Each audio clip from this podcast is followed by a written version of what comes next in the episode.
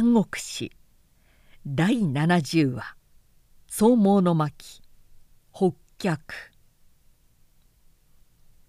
ようやく京都に帰り着いた曹操は帰還の軍隊を解くにあたって傍らの諸将に言った「先頃暗礁で大敵に待たれた時見つけない一名の将が手勢百人足らずを率い世の苦戦を助けていたが定めし我に士官を望むものであろう。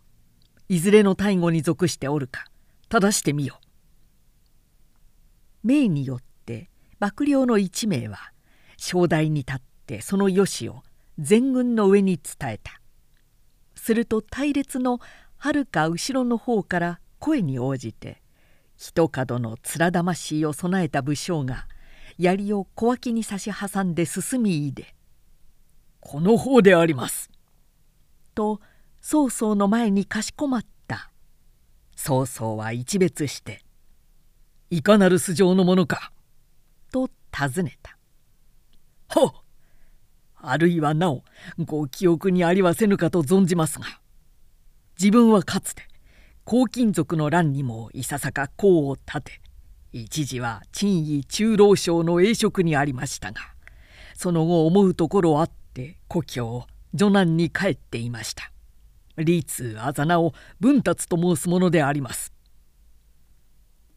休校はないがつとに名は聞いている。曹操は拾い物をしたように。よく気をつかんで世の急を助け。世に近づいたのも一方の将たるに足る才能である。神妙の至りだ。郷土に戻って女難の守りにつくがいい。と飛将軍健康校に報じた。またその日ではないが京都に留守居していた純育が曹操の帰還を祝した後でふと尋ねた「いつぞや私より早馬を持って御帰途の途中に向けて牛兵長州の両軍が剣を塞いで待ち構えている吉をお知らせしたところ上昇のご返還には「案じるな。我には必ず破るの刑がある」とございましたが上昇にはどうしてそんな先の確信がおありだったのですか？曹操は答えて「あああの時か。あの時は疲労困憊の局に達していた我々に対して劉氷と長州は必殺の備えをして待ち構えていた。これ死一同の覚悟を我らに与えたものである。ために味方の少子は逃れぬところと捨て身になってすごい戦闘を仕掛けた。人間の逆境もあれくらいまで絶対絶命に押しつけられると市中おのずから活路ありでその道理から世もとっさに勝つと確信を持ったわけである。笑って言ったその言葉を人々伝え合って「上昇のごときこそ真に孫子の厳明を体得した人というのだろう」と大敗して帰った彼に対してかえって一層振幅を深めたということである。しかしさすがに今年の秋は去年のような祝賀の際もなかった。とはいえ巨縁元来の季節である。洛内の旅者は忙しい。初秋から秋の深刻繊細美化などおびただしく位置に入ってくるし高麗の憲布や火馬も服装してにぎわしいその中に従者50人ばかりを連れ器量華やかな一行がある時駅館の門に着いた。紀州の炎章様のお使者として来た大人だそうだよ。両者の者は下へも置かない扱いである。この都でも紀州の炎章と聞けば誰知らぬものはない。天下の何分の一を領有する北方の大大名としてまた類大官室に仕えた名門として俗官の者ほどその偉さにかけては新興勢力の曹操などよりははるかに偉い人という潜入詩を持っていた。今しがた金利を退出した曹操は上昇府へ戻って一休みしていた。そこへ閣下が「お取り次ぎいたします」と商家に拝礼した「なんだ書簡か」「袁紹の使いがはるばる。都下の駅間に到着いたしまして上昇にこれをご披露願いたいとのことで袁紹から無造作に開いて曹操は読み下していたが秋の日に茅が鳴るようにカラカラと笑った。虫のいい交渉だ。先頃この曹操が都を開けていた折はあわよくば洛内に軍を進めんと伺ったりしながら。この書面を見れば北平の高孫さんと国境の争いを起こしたによって兵糧不足し軍兵も足りないから合力してくれまいかという申し入れだ。しかも文治傲慢この曹操を都の番人とでも心得ておるらしい。不快となるときり不快な色を面上にみなぎらせる。それでも足りないように曹操は書簡を叩きつけた。そして閣下に向かってなお余憤を漏らした。袁紹の尊王無礼はこのことばかりではない。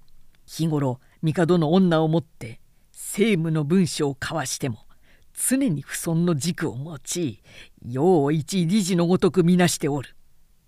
いつかはそのおごれる花をへし折ってくれんものとじっと隠忍しておるがいかんせん紀州一円にわたる彼の旧勢力もまだなかなか自己の力の不足を顧み一人短じているほどなのにこの上北平を攻めるのだから兵力を貸せ食料を貸せとはどこまでよう組みしやすいと思っているのかそこの試練の横着者ではある。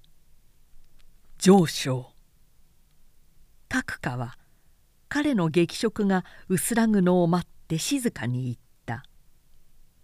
同志も知っていることを改めて申すようですが昔漢の酵素が項羽を征服した例を見るに酵素は決して項羽よりも強いのではありません。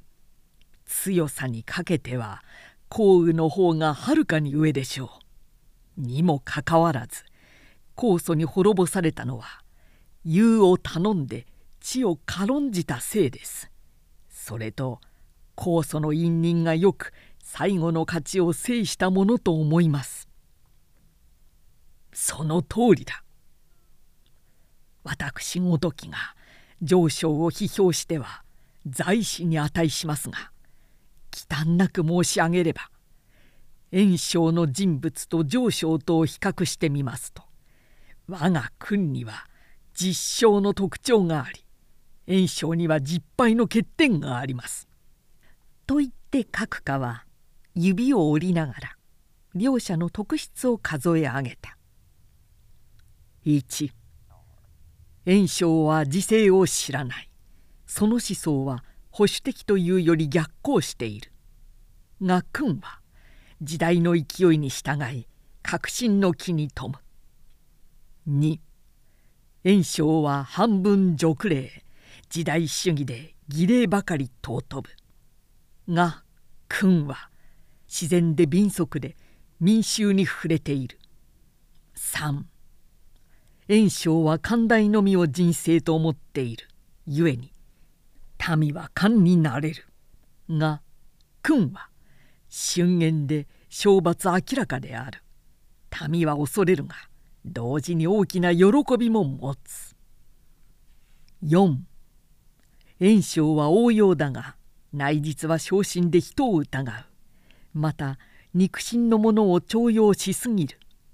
が君は心祖の隔てなく人に接すること噛んで明察鋭い。だから疑いもない。5炎章は計りごとを好むが決断がないので常に惑うが君は臨機明敏である。6袁紹は自分が名門なので名士や虚名を喜ぶ。が君は真の人材を愛する。もうよせ。曹操は笑いながら急に手を振った。そう好みの美点ばかり聞かせると世も炎症になる恐れがある。その夜彼は毒座していた。右すべきか刺すべきか他年の宿題が迫ってきた。炎症という大きな存在に対して深い思考を巡らそうとする時さすがの彼も眠ることができなかった。恐るるには足らない。心の奥ではつぶやいてみる。しかしそのそばから侮れない。ともすぐ思う。炎症と自分とを一個一個の人間として比べるなら各家が「君に実証あり炎症に実敗あり」と指を折って説かれるまでもなく曹操自身も「自分の方がはるかに人間は上である」と十分自信は持っているが単にそれだけを強みとして相手を鵜呑みにしてしまうわけにはいかなかった。縁一門の罰族中には淮南の演術のようなものもいるし大国だけに剣士を養い警棒の器治癒の良心も少なくない。それに何といっても彼は名家の検問でいわば国の言動にも犠せられる家柄であるが曹操は一宮内官の子でしかもその父は早くから郷土に退きその子曹操は少年から村の不良児と言われていたものに過ぎない。袁紹が洛陽の都にあって軍艦の負に重きをなしていた頃曹操はまだやっと縄文を見回る一経理に過ぎなかった。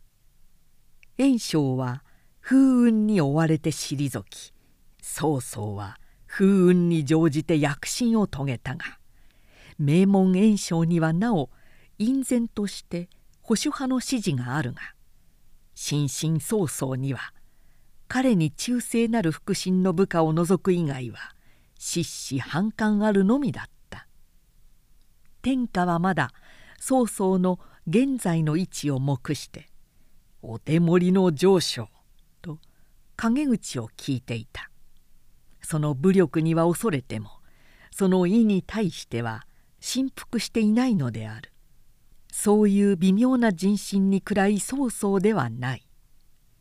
彼はなお自分の成功に対して多分に不満であり不安であった。敵は武力で撃つことはできるが特防は武力で勝ち得ないことは知っている。こういう際炎症と事を構えたらそこに多分な迷いが起こってくる。今地理的にこの巨都を中心として西は慶州上陽の流氷長州を見ても東の炎術北の炎症の力を眺めてもほとんど四方連環の敵であって安心のできる一方すら見いだせない。だがこの連環の中にじっとしていたら結局自分は上昇という名だけを持って窒息してしまう運命に立ち至るであろう。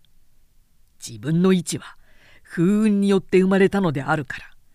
天下の全土を完全に衣服させてしまうまでは寸事も正々躍動の前進を怠ってはならない。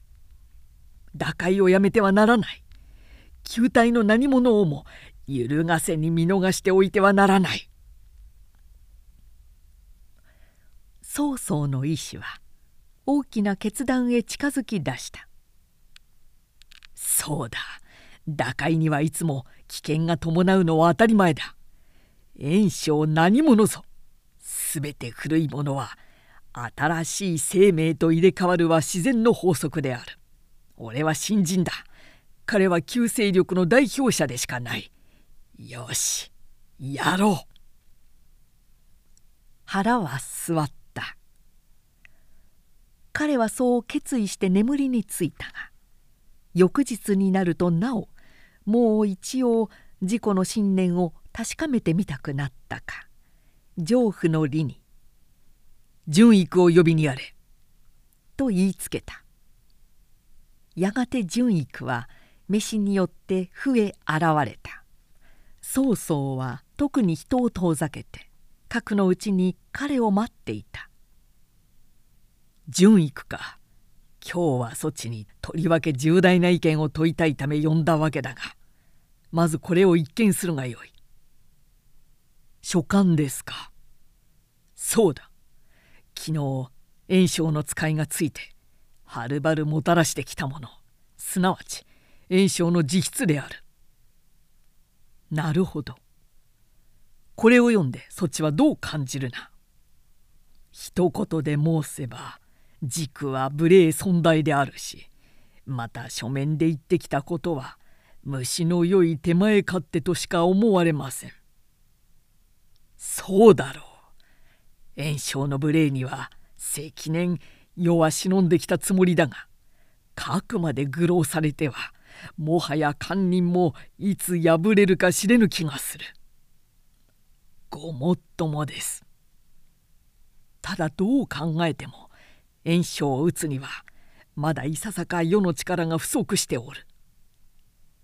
よくご自制なさいました。その通りであります。しかし断じて世は彼を征伐しようと思う。そっちの意見はどうだ？必ず行うてよろしいでしょう。賛成か仰せまでもございません。世は勝つかご必勝疑いもありません。我が君には4勝の特徴あり炎症には4敗の欠点がありますから。と純育は昨日各家が述べた意見と同じように両者の人物を比較してその特質を論じた。曹操は手を打って大いに笑いながら「いやそっちの意見も各家の言葉もまるで割り符を合わせたようだ。世も欠点の多いことは知っている。そういいところばかりある完全な人間ではないよ。と彼の言を遮ってからまた真面目に言い直した。しからば炎症の使いを切って即時彼に宣戦してよいか。いやその義はいけないか。断じて今はなぜ呂布をお忘れあってはなりません常に都を伺っている黄門の虎をそれに慶州方面の仏像もまだ決して休んじられませんではなお将来まで炎症の無礼に忍ばねばならんか姿勢をもって天使を助け詩人をもって死のを愛しおもむろに新しい時勢を展開して時勢と炎症とを戦わせるべきです。ご自身戦う必要のないまでに時代の推移に炎症の旧官僚陣が次回作用を起こしてくるのを待ち最後の一押しという時に兵を動かせば万全でしょう。ちと気が長いな。何の一瞬です。時世の歩みというものはこうしている間も目に見えず恐ろしい速さで動いている。が植物の成長のように人間の子の育つように目には見えぬので長い気がするのですが実は天地の運行とともに瞬くうちに変わってゆくものです。何せよここはもう一応五人隊が寛容でしょう。各家順行く2人の意見が全く同じなので曹操もついに迷いを捨て次の日袁紹の使者を上将府に呼んで「ご要求の件承知した」と曹操から答えて両米馬筆その他おびただしい軍需品を整えて渡した。そして使者には盛大な宴を設けてねぎらいまたその帰るに際しては特に朝廷に創生して袁紹を大将軍大尉に進め紀州清州優州平州の四州を合わせて領去るべしと言い送った。